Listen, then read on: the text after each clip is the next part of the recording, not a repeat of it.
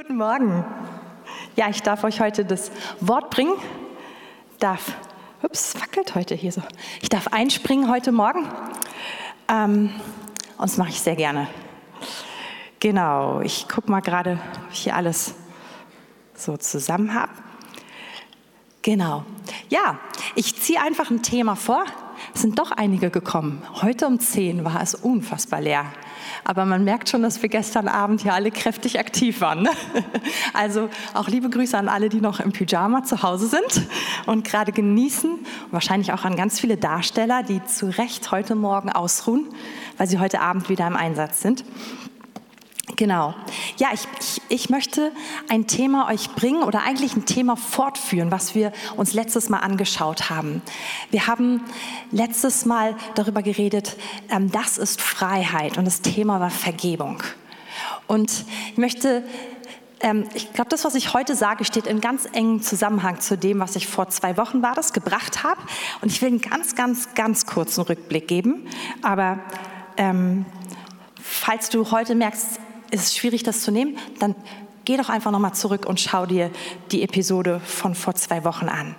Wir haben zusammen gelernt, dass der Weg in das Reich Gottes, dass er nur durch Vergebung geht.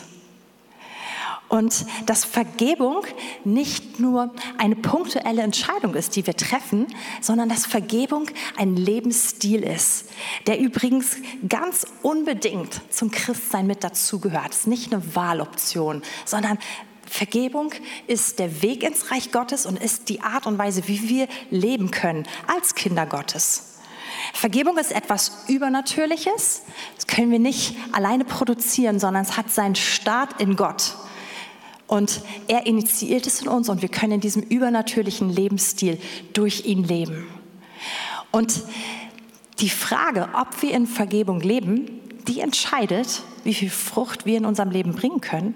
Und sie entscheidet auch, ob wir gut enden, ob wir mit ihm zum Ziel kommen. Das ist ganz, ganz existenziell wichtig. Und wir haben auch gelernt, dass wenn wir nicht vergeben, dass Unvergebenheit zu Bitterkeit führt. Und dass Bitterkeit echt eine üble Macht ist. Dass Bitterkeit das Gefäß zerstört, dass Bitterkeit in sich trägt, also uns als Person, aber auch alle, mit denen wir zu tun haben. Und die Bibel ist an so vielen Stellen, also mehreren Stellen, so, so klar, dass, dass Bitterkeit Raum für den Feind gibt. Bitterkeit ist nicht nur schlecht, sondern Bitterkeit öffnet die Tür. In, dem, in, dem, ähm, in der Passage, die wir das letzte Mal gelesen haben, heißt es für den Folterknecht, für dämonische Kräfte, die dich wirklich foltern und quälen. Und wir haben gelernt, oder stopp, ich mache hier ganz kurz Pause. Das kann sehr schnell sehr abstrakt sein. Ich bin im Rahmen der letzten Woche an etwas erinnert worden. Ich dachte, ich bringe das ganz, ganz kurz als ein Beispiel. Und zwar hatten wir vor vielen, vielen, vielen, vielen, vielen Jahren, es ist so lange her, dass ich glaube, dass ich es erwähnen kann, ähm, weil ich glaube, dass die Person die eine, die ich beschreibe, gar nicht mehr, dass es die nicht mehr gibt oder nicht mehr hier auf der Erde gibt und dass wir sie auch alle nicht kennen, hatten wir eine Frau mit ihrem Sohn in unserer Gemeinde. Ich war damals so vielleicht 17, 18, ja, irgendwie so in diesem Dreh. Und diese Frau kam also Sonntag für Sonntag mit ihrem Sohn ins, in den Gottesdienst. Das Ungewöhnliche an dieser Frau war, dass ihr Sohn, ich würde sagen, vielleicht so 30, 35 Jahre alt war.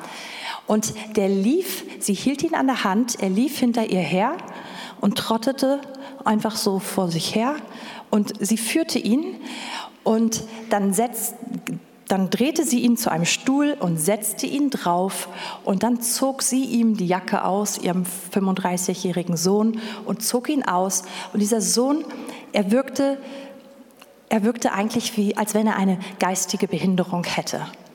Und ich kann mich daran erinnern, dass aus irgendwelchen Umständen, darüber weiß ich gar nichts, dass sie eines Tages diese, diese beiden Personen bei meinem Vater in der Seelsorge waren. Und ich kann mich daran erinnern, dass wir danach darüber, dass ich ihn gefragt habe, wie war's? Und er war völlig außer sich. Er meinte, Katrin, Ich habe die Mutter rausgeschickt aus dem Raum und ich habe mir den, den Sohn, ich habe kurze Zeit mit ihm genommen, mit ihm geredet. Ich habe einige medizinische Tests, einfach normale Reaktionstests und Dinge mit ihm gemacht. Der ist nicht behindert der, der hat keine diese Einschränkungen. Und dann kam heraus, dass die Ursache dieser Beziehung, die die beiden miteinander hatten, dass es einfach Unvergebenheit gegenüber seiner Mutter war, dass es totale Bitterkeit und Rache war. Und er war so sauer auf sie, dass er sich gerecht hat an ihr, indem er sie ja sich zu einem Pflegefall gemacht hat und quasi ihr Leben, das Leben der Mutter damit zerstört hat. Sie hat keine Minute für sich gehabt. Sie musste sich 100 Prozent ihrer Zeit um ihren Sohn kümmern. Aber dieser Sohn, der dachte mir so, ja, schön, dass du deiner Mama ein bisschen schadest, aber was machst du denn mit dir? Also wer will so leben, wie du lebst, ja?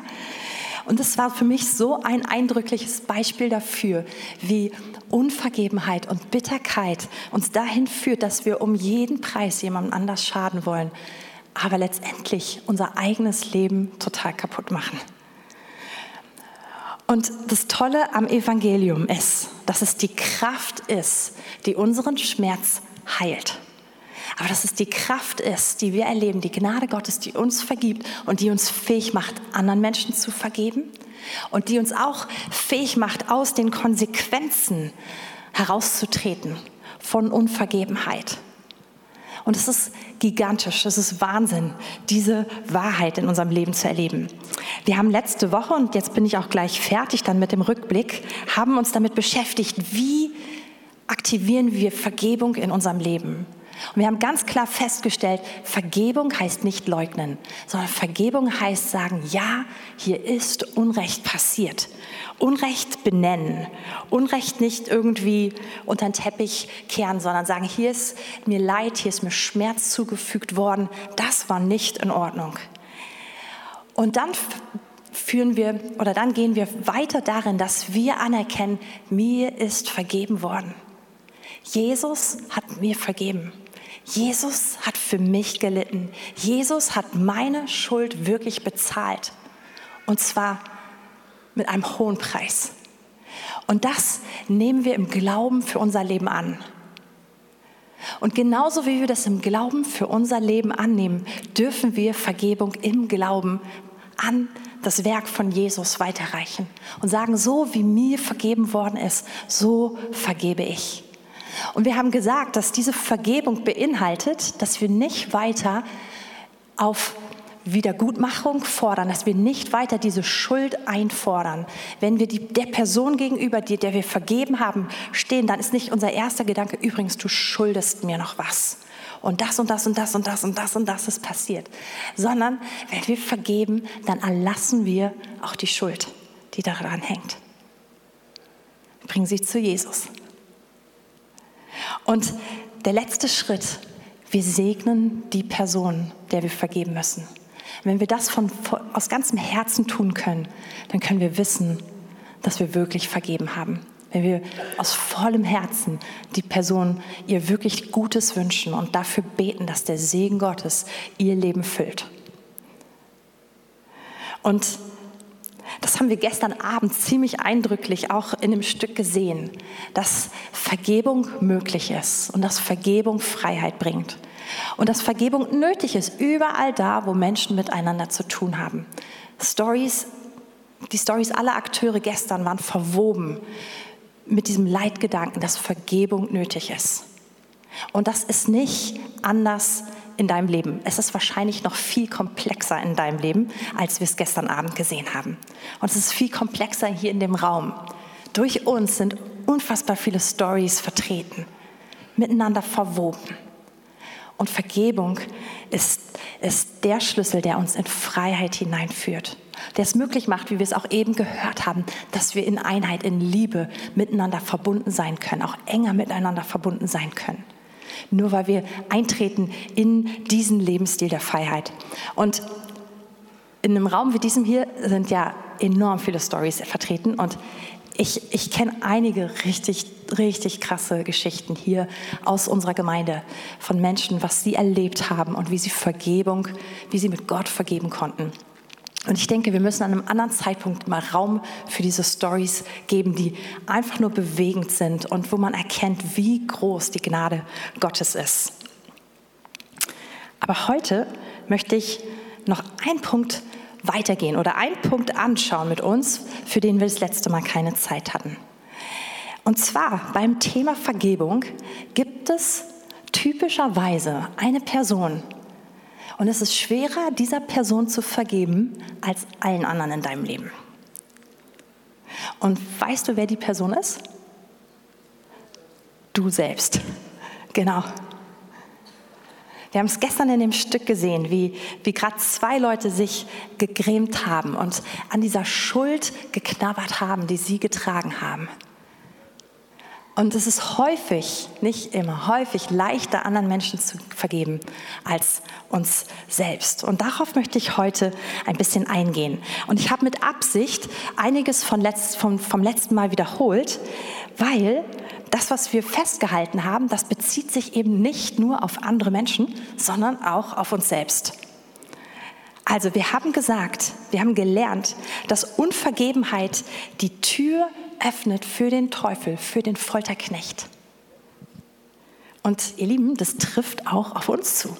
Es trifft zu, wenn wir Unvergebenheit gegenüber uns selbst festhalten in unserem Leben. Dann hat auch da der Feind Raum, uns zu quälen. Und es ist vielleicht ein kleines bisschen anders von der Form. Da gibt es so eine besondere Form, wie der Feind uns gerne quält. Und es ist so eine richtig eklige, dunkle Macht, die er benutzt. Und die nennt sich Scham. Und ich weiß nicht, was es konkret, welches Thema beim Thema Vergebung das Thema konkret in deinem Leben ist, wenn du wenn du es auf dich selbst beziehst. Ich weiß nicht, ob du Dinge gesagt hast, vielleicht gegenüber Menschen, die du so richtig liebst, wie vielleicht im Affekt gesagt hast, wo es einfach aus dir rausgeknallt ist und wo du mit einem Schaden angerichtet hast, wo du weißt, ich krieg den irgendwie nicht zurückgenommen. Ich kann diese Worte nicht ungesagt machen. Die haben so zerstört, die haben so verletzt und ich, und ja, und das steht einfach da. Ich weiß nicht, ob du Dinge getan hast, mit denen du so einen Schaden angerichtet hast, so, so zerstört hast, so Verletzungen angerichtet hast, wo es so ähnlich ist. Du kannst nicht ungeschehen machen. Ich weiß nicht, ob du dich auf Beziehungen eingelassen hast, auf die du dich nicht hättest einlassen sollen, wo du genau weißt, sie sind außerhalb des Willens Gottes für dein Leben. Vielleicht hast du sogar mit einer, einer Beziehung deiner eigenen Ehe total geschadet. Ich weiß nicht, ob du dir Dinge angeschaut hast, die du nicht hättest anschauen dürfen, ob du dich, ob du dich ja, gefüllt hast mit Lügen, die du nicht hättest nehmen dürfen, ob du Substanzen zu dir nimmst oder auch Genussmittel in Maßen, die einfach nicht stimmen, ob das eine Sünde in deinem Leben ist. Es gibt so viele verschiedene Möglichkeiten. Vielleicht hast du es auch einfach nur völlig übertrieben mit deiner Arbeit und hast dich so doll rein investiert, dass du alle anderen Beziehungen verloren hast, dass du Beziehungen zu deiner Familie kaputt gemacht hast. Es gibt so, so viele Dinge, die passiert sein können und noch so viel mehr, was ich gerade nicht erwähnt habe. Aber eins steht fest, du hast dir geschadet, du hast anderen geschadet, du hast dich enttäuscht und du hast die Wege Gottes verlassen. Und jetzt kommt der Feind an dieser Stelle und er spricht zu dir an dieser Stelle und er sagt nicht nur, das, was du gemacht hast, war richtig übel. Es war so richtig boshaft und übel. Das wäre, dass er dir Schuld zuspricht oder dass du ein Schuldbewusstsein hast. Der Feind geht einen Schritt weiter.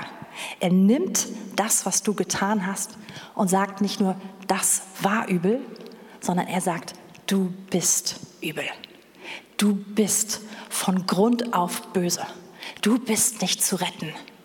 Du warst so, du bleibst so. Das wird immer so sein. Und er macht das, was du getan hast, zu deiner Identität. Das ist seine Strategie, mit dir zu reden, mit dir umzugehen. Und das ist also die Scham, die er in dein Leben bringt. Er, er macht Er macht dich zu dem, was du getan hast. Und diese Scham, die ist so unangenehm, die ist so eklig, ist echt schwer auszuhalten. Und als Menschen reagieren wir darauf und eine der ersten Reaktionen ist, wir ziehen uns zurück. Wir isolieren uns von anderen Menschen und wir isolieren uns von Gott. Und genau das war das Ziel des Feindes. Er wollte, dass du dich von Gott zurückziehst, dass wir das machen, dass wir denken, oh, ich, ich kann ihm nicht die, unter die Augen treten, ich kann mich sowieso nicht verändern, ich bin halt so, ich bin es nicht wert.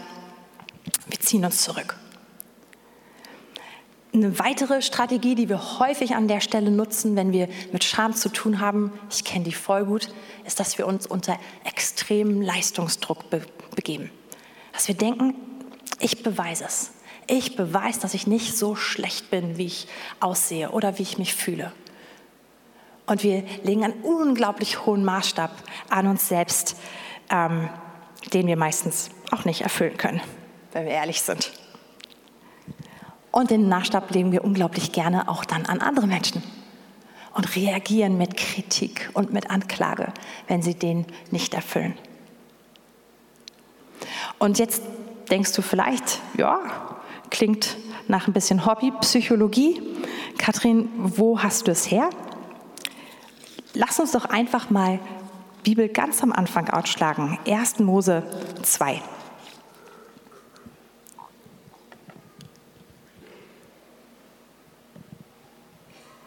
Und zwar den allerletzten Vers von diesem Kapitel, 1. Mose 2, 25.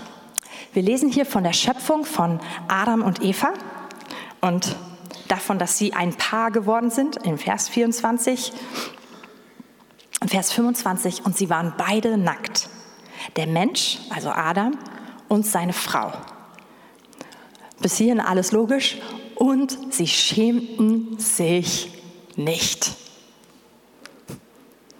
Können wir uns vorstellen, wie sich das anfühlt? Ehrlich? Also ich muss euch gestehen, ich nicht. Ich kann mich an den einen oder anderen Traum erinnern, wo ich morgens aufwache und denke, preis den Herrn, das war ein Traum. Weil im Traum hatte ich irgendwie aus irgendeinem ganz dummen Grund vergessen, mich anzuziehen und bin dennoch zur Arbeit gegangen oder zur Schule ich weiß nicht, ob ich die Einzige in diesem Raum bin, die diesen Traum jemals hatte. Ich kenne es in dieser Form nicht. Aber ihr Lieben, so hat Gott die Erde geplant. So hat er unsere Beziehung miteinander und mit sich geplant. Völlig, völlig ohne Scham. Und es ist keine Illusion, sondern so war es. Und jetzt lesen wir mal, wie sich alles verändert hat. Ähm, fang an, Vers 1. Aber die Schlange war listiger als alle Tiere des Feldes, die Gott der Herr gemacht hatte. Und sie sprach zu der Frau, sollte Gott wirklich gesagt haben, dass ihr von keinem Baum im Garten essen dürft? Da sprach die Frau zur Schlange, von der Frucht der Bäume im Garten dürfen wir essen, aber von der Frucht des Baumes, der in der Mitte des Gartens ist, hat Gott gesagt, esst nicht davon und rührt sie auch nicht an, damit ihr nicht sterbt. Da sprach die Schlange zu der Frau, keineswegs werdet ihr sterben, sondern Gott weiß, an dem Tag, da ihr davon esst, werden euch die Augen geöffnet und ihr werdet sein wie Gott und werdet erkennen, was gut und böse ist. Und die Frau sah, dass von dem Baum gut zu essen wäre und dass er eine Lust für die Augen und ein begehrenswerter Baum wäre, weil er weise macht. Und sie nahm von der Frucht und aß, und sie gab davon auch ihr Mann, der bei ihr war, und er aß. Also der Mann hat auch diesen ganzen Dialog mitbekommen und war dabei. Da wurden ihnen beiden die Augen geöffnet und sie erkannten, dass sie nackt waren. Und sie banden sich Feigenblätter um und machten sich Schurze daraus. Und sie hörten die Stimme Gottes des Herrn, der im Garten wandelte, als der Tag kühl war. Und der Mensch und seine Frau versteckten sich vor dem Angesicht Gottes des Herrn hinter den Bäumen des Gartens. Da rief Gott, der Herr, den Menschen und sprach, wo bist du? Und er antwortete, ich hörte deine Stimme im Garten und fürchtete mich, denn ich bin nackt. Darum habe ich mich verborgen. Da sprach er, wer hat dir gesagt, dass du nackt bist? Das ist ja nicht der erste Tag, ne? Hast du etwa von dem Baum gegessen, von dem ich dir geboten habe, du sollst nicht davon essen? Da antwortete der Mensch, die Frau, die du mir zur Seite gegeben hast, die gab mir von dem Baum und ich aß. Da sprach, der, da sprach Gott der Herr zu der Frau, warum hast du das getan? Die Frau antwortete, die Schlange hat mich verführt. Da habe ich gegessen. Also, das, was ich eben erzählt habe, wird hier eigentlich ziemlich klar. Sünde kommt in die, in die Welt. Sünde ist nicht, sich, sich gegen den Willen Gottes aufzulehnen und einfach aus dieser Beziehung zu ihm herauszutreten. Und das tun Adam und Eva, indem sie von dem Baum essen, von dem sie nicht essen sollen.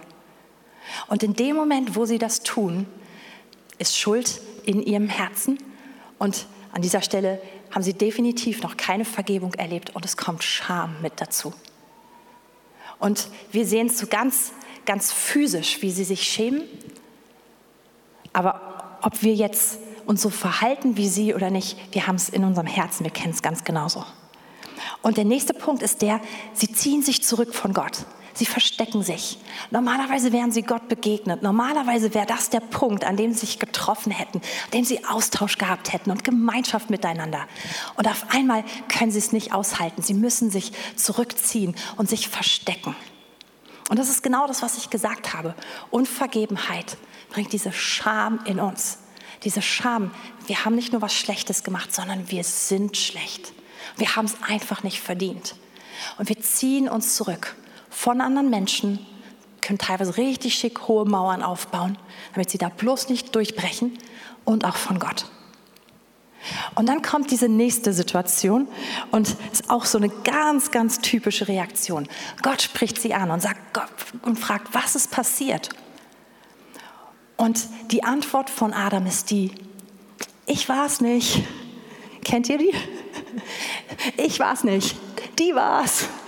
Ja, Genau wie, wie bei ganz kleinen Kindern, wie bei Dreijährigen und Zweijährigen. Ich war das nicht. Und er spricht Eva an. Eva, warum hast du das getan? Ich war das nicht, die Schlange war es.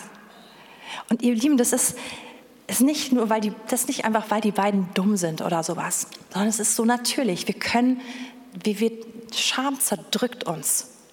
Schuld zerdrückt uns. Und es ist nicht auszuhalten. Und das wollen wir, deswegen lassen, wollen wir es am liebsten gar nicht zulassen und probieren lieber diesen, diesen Druck und diesen Schmerz und diese Scham zu verteilen und sagen, aber die Person hat auch Schuld und die hat auch Schuld und die hat auch Schuld. So, ich kenne das an so, so vielen Stellen in meinem Leben. Aber so eine so eine klassische Situation, wenn zum Beispiel wenn so ein Sonntagmorgen total anders läuft, als ich es mir gewünscht habe. Und ich war dran mit Predigen, ich habe mich vorbereitet, ich bringe bring die Botschaft, die ich auf dem Herzen hatte. Und ich habe das Gefühl, oh, ist überhaupt nicht gut gelaufen, es kommt gar nichts an.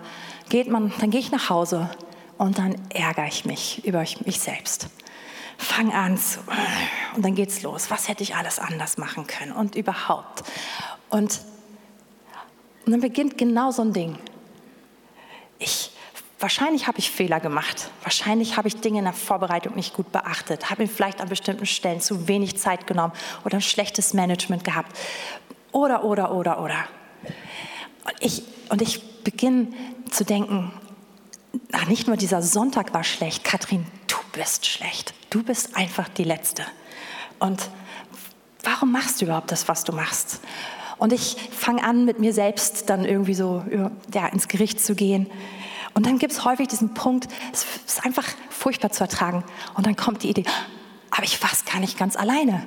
Wenn ich eigentlich richtig drüber nachdenke, eigentlich das Anbetungsteam vor mir hat eigentlich auch schon so einen richtig schlechten Job gemacht, oder? Ist euch das nicht auch allen aufgefallen? So viele Akkorde haben nicht gestimmt und die Liedauswahl und überhaupt. Und dann denke ich darüber nach, was eigentlich und, und überhaupt, der Ansage hat völlig überzogen. Und also ich meine, der hat eigentlich gepredigt. Kein Wunder, ich hatte so wenig Zeit, da konnte ja gar nichts Gutes bei rauskommen. Ich übertreibe jetzt völlig, ja. Ähm, so denke ich nicht über dich, Volker. Aber kennt ihr... Aber kennt ihr, versteht ihr die Mechanik? Man fängt auf einmal an, alles die Schuld woanders zu suchen und zu verteilen. Und man könnte irgendwie so ein bisschen in, in, in seiner Naivität annehmen, das macht es irgendwie besser. Aber ganz ehrlich, es macht es nicht besser. Das Ding bleibt trotzdem da. Scham bleibt da.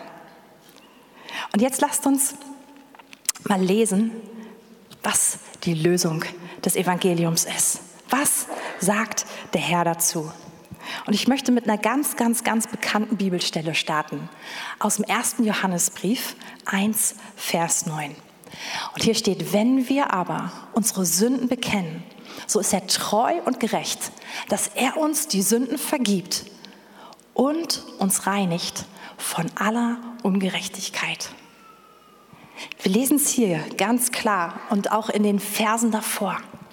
Wenn wir zu Jesus kommen und wenn wir die Dinge benennen, in meinem Fall, wenn ich sage, Jesus, es tut mir leid, ich habe es irgendwie einfach nicht gut hingekriegt, ich habe es vermasselt und oh, das hat dich nicht so geehrt. Ähm, oder ja, hier bin ich einfach falsch abgebogen, das war nicht gut. Wenn, ich, wenn wir das bekennen, er ist treu und gerecht und er vergibt uns. Er vergibt uns gerne unsere Sünden und nicht nur das, er reinigt uns von aller Ungerechtigkeit. Er sagt nicht nur, ja, ist okay, sondern er reinigt uns auch von diesem Gefühl, nicht zu genügen. Von diesem Gefühl, das, was du gemacht hast, das bist du. Das ist nämlich das Gefühl von Ungerechtigkeit. Und Jesus nimmt nicht nur das eine weg, die Schuld, sondern auch das andere. Und lasst uns mal blättern in den zweiten Korintherbrief, wo das auch so, so toll erzählt wird. 2. Korinther, Kapitel 5.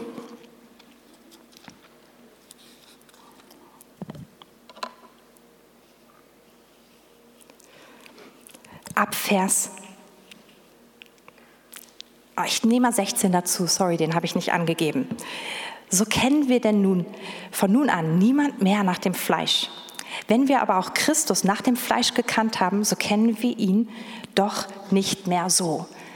Paulus beschreibt hier, wir schauen niemanden, keinen Menschen so an, wie man ihn mit menschlichen Augen anschaut, sondern wir lernen jeden Menschen auf eine völlig neue Art und Weise kennen. Darum, Vers 17, ist jemand in Christus, so ist er eine neue Schöpfung. Das Alte ist vergangen, siehe, es ist alles neu geworden. Das aber das alles aber kommt von Gott, der uns mit sich selbst versöhnt hat durch Jesus Christus und uns den Dienst der Versöhnung gegeben hat. Weil nämlich Gott in Christus war und die Welt mit sich selbst versöhnte, indem er ihnen ihre Sünden nicht anrechnete und das Wort der Versöhnung in uns legte. So sind wir nun Botschafter für Christus. Und zwar so, dass Gott selbst durch uns ermahnt. So bitten wir nun stellvertretend für Christus, lasst euch versöhnen mit Gott. Denn er hat den, der von keiner Sünde wusste, für uns zur Sünde gemacht, damit wir in ihm zur Gerechtigkeit Gottes würden. Sind das nicht kraftvolle, tolle Worte? Ich möchte noch mal ganz kurz zwei Verse rausholen. Vers 21. Er hat den, der von keiner Sünde wusste, für uns zur Sünde gemacht. Jesus hat stellvertretend unseren Platz genommen, damit wir durch ihn die Gerechtigkeit Gottes würden. Damit uns nicht nur vergeben ist, sondern damit wir eine neue Identität bekommen. Und Vers 17 sagt es nochmal, darum ist jemand in Christus, so ist er eine neue Schöpfung. Das Alte ist vergangen, siehe, es ist alles neu geworden. Und das ist das Coole, das ist das Kraftvolle an Gnade. Gnade befreit nicht nur von Schuld. Und ich glaube, hier sind einige, die sogar diesen Teil unbedingt nochmal hören müssen, denn Gnade befreit von Schuld.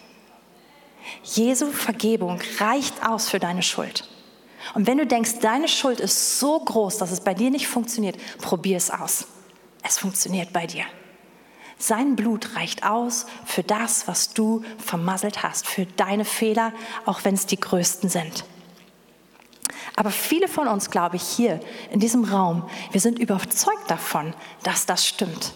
Und ich wette, wenn ich dich frage, glaubst du, dass, dass Jesus dir deine Sünden vergeben hat, dann würdest du sagen, ja. Und wenn ich dich fragen würde, glaubst du, dass du ewiges Leben hast, dann würdest du wahrscheinlich sagen, ja. Aber du glaubst, du trägst trotzdem noch Scham mit dir rum. Du machst einen Unterschied dazwischen. Vergeben ja, irgendwie geregelt, die Ewigkeit ist in Ordnung. Aber fürs Hier und Jetzt, ah. Einige von uns, wir tragen einfach das weiter, was wir vermasselt haben. Und, und das ist, was uns, was, was, wo dann Scham wirken darf. Wir haben, wir haben Gott zugetraut, dass er uns vergeben hat. Aber wir nehmen, übernehmen Gottes Gedanken, nicht für uns selbst.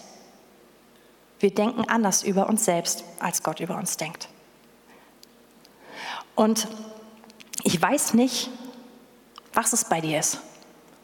Aber wenn du merkst, dass du in deinen Gedanken einfach mal ein bisschen zurückwanderst, dass du in deine Vergangenheit gehst, und wenn es eine Situation, eine Episode oder Momente gibt, an die du dich erinnerst und wo du merkst, oh, das fühlt sich richtig mistig an.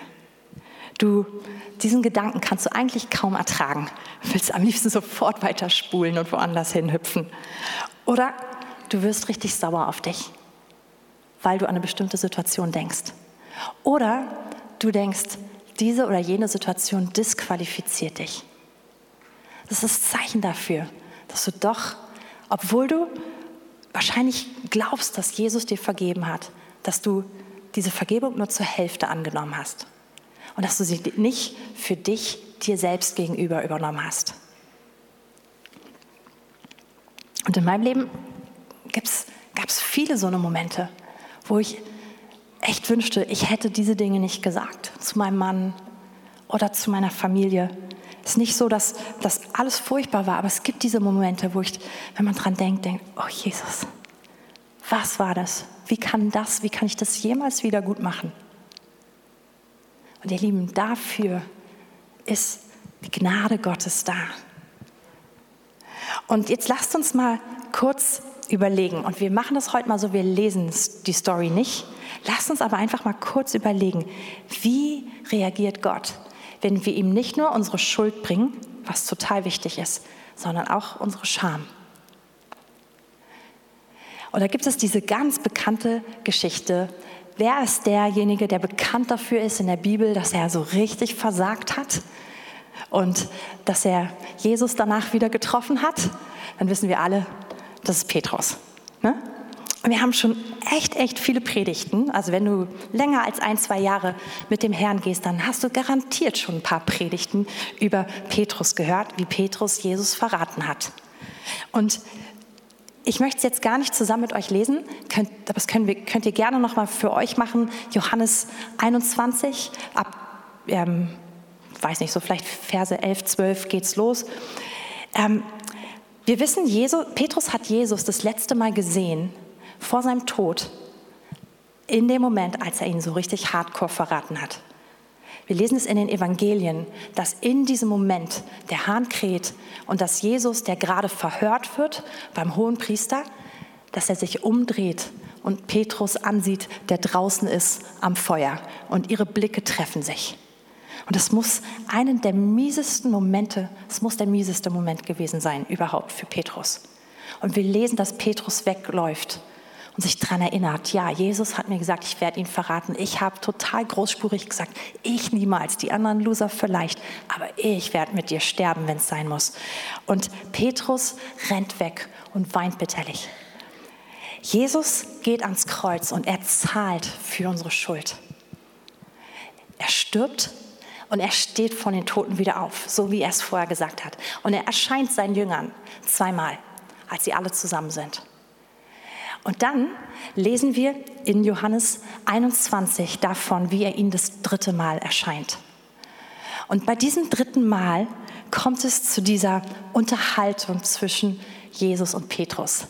Ich glaube, diese Unterhaltung, von der Petrus irgendwie wollte, dass sie nie stattfindet, aber irgendwie wusste, sie muss irgendwann stattfinden. Und und Jesus hat so eine tolle Art, wie er mit Petrus redet. Und es ist wichtig, dass wir das sehen, weil so redet er mit dir und mit mir, wenn wir zu ihm kommen.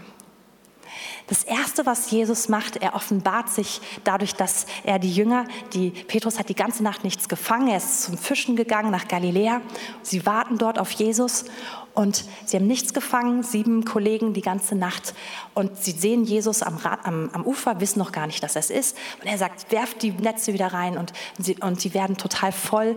Und dann merken sie, oh, Déjà-vu, das hatten wir schon mal, das ist Jesus. Und Jesus erwartet sie am Ufer. Und was macht Jesus? Er dient ihnen. Die haben die ganze Nacht geschuftet, die sind K.O. und hungrig, die haben nichts gefangen. Und Jesus hat schon, bevor sie ihre Fische bringen, hat er ein Feuer angemacht und hat für sie Fisch gegrillt. Äh, ich weiß, dass Jesus unseren Geschmack kennt und dass mein Frühstück ein anderes ist, aber der Punkt ist der, Jesus dient Petrus. Jesus begegnet, zitiert Petrus nicht zu sich, sondern er dient ihm. Er bereitet Essen für ihn vor.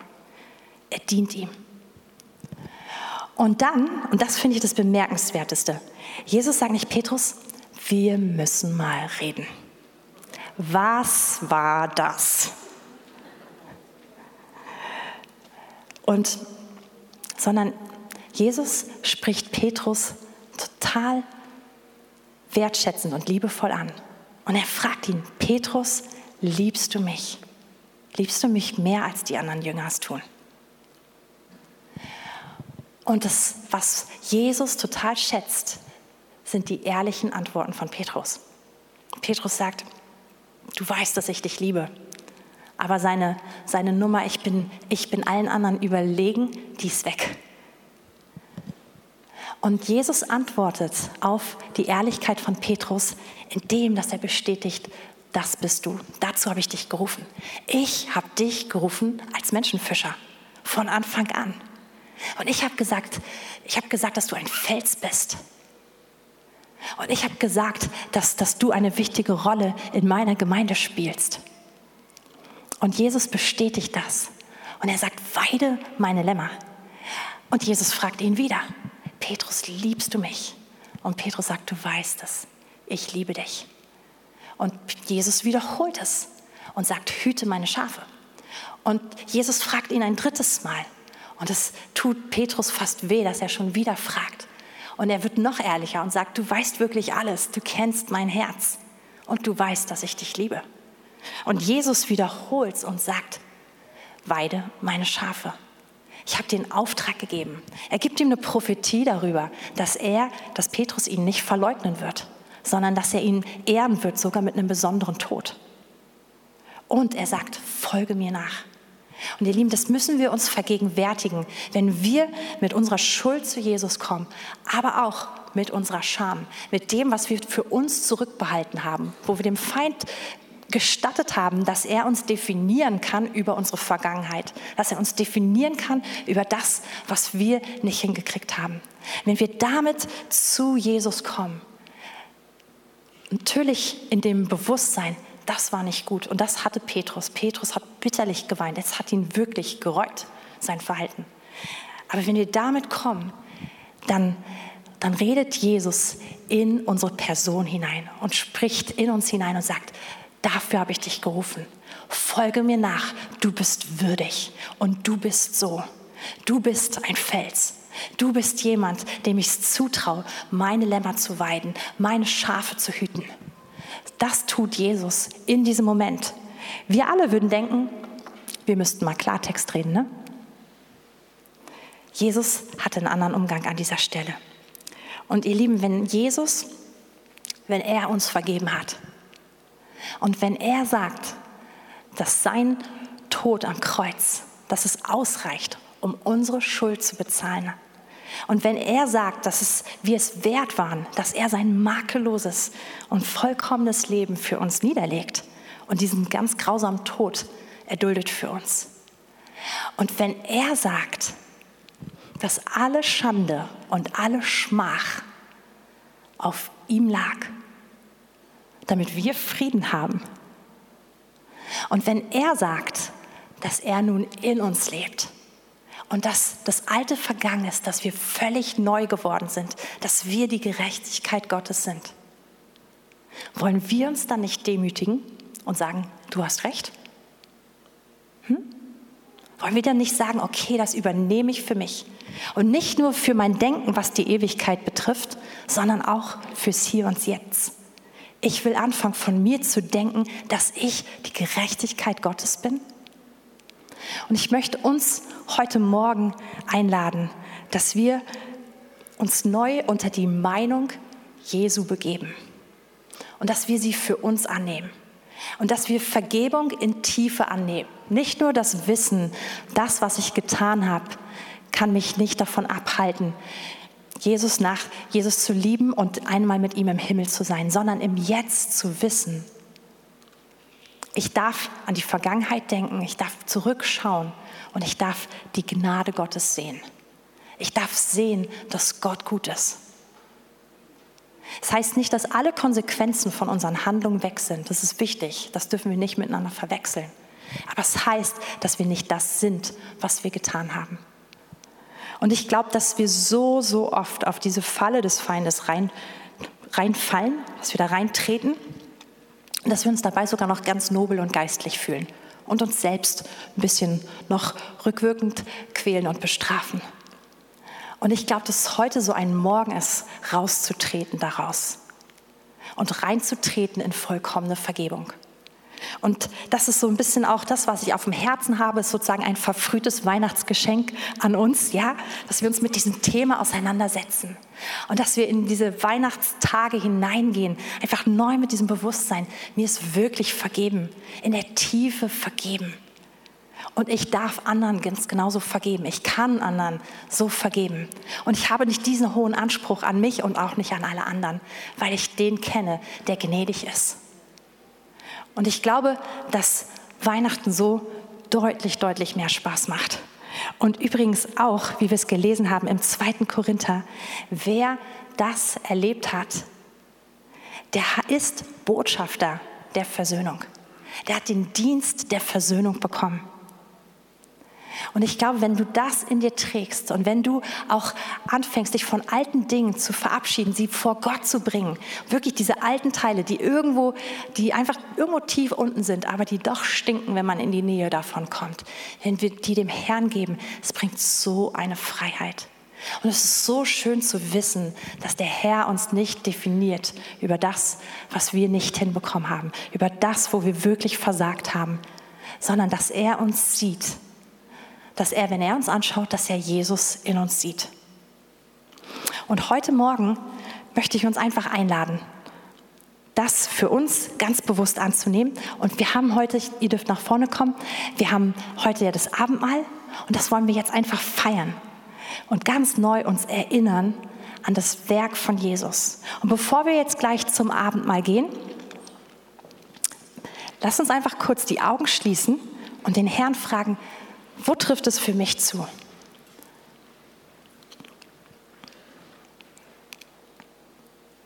Heiliger Geist, wir beten, dass du jetzt zu unseren Herzen sprichst. Du bist der, der uns überführt. Und du überführst uns hin zur Gerechtigkeit. Und ich bitte, dass du uns zeigst, wo wir die Gerechtigkeit Gottes, die er uns schon längst angeboten hat, noch nicht für uns selbst angenommen haben. Wo wir uns selbst immer noch innerlich schuldig sprechen und vor allem als unwürdig empfinden. Ich bete, dass du uns das einfach jetzt zeigst in diesem Moment. Und ich danke dir, dass du eben das nicht zeigst, um noch mehr Scham in unser Leben zu bringen, sondern dass du uns herausführst aus Scham.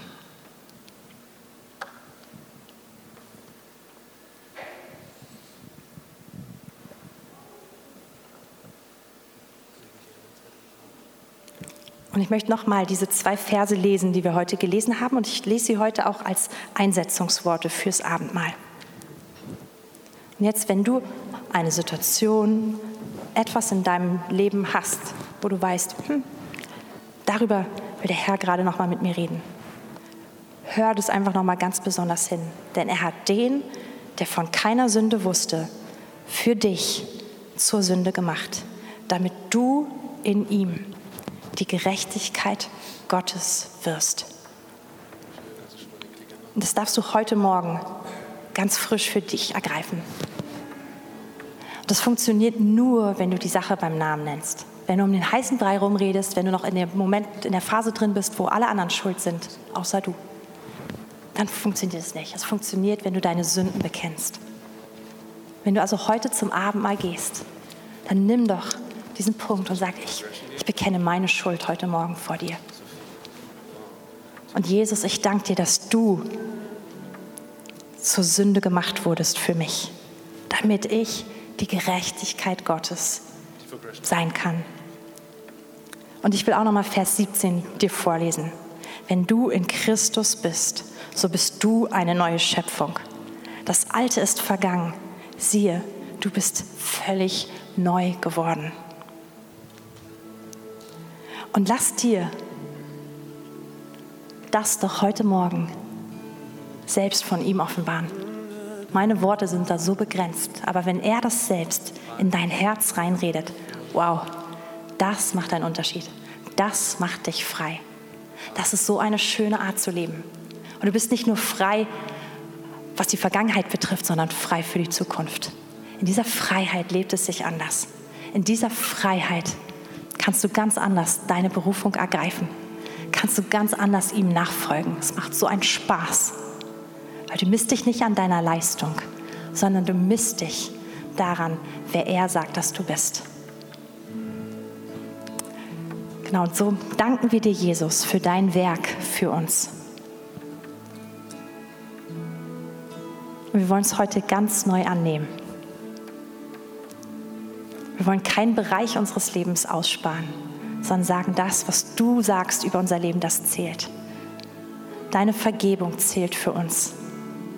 Und wir danken dir, dass deine Gerechtigkeit unsere Gerechtigkeit geworden ist.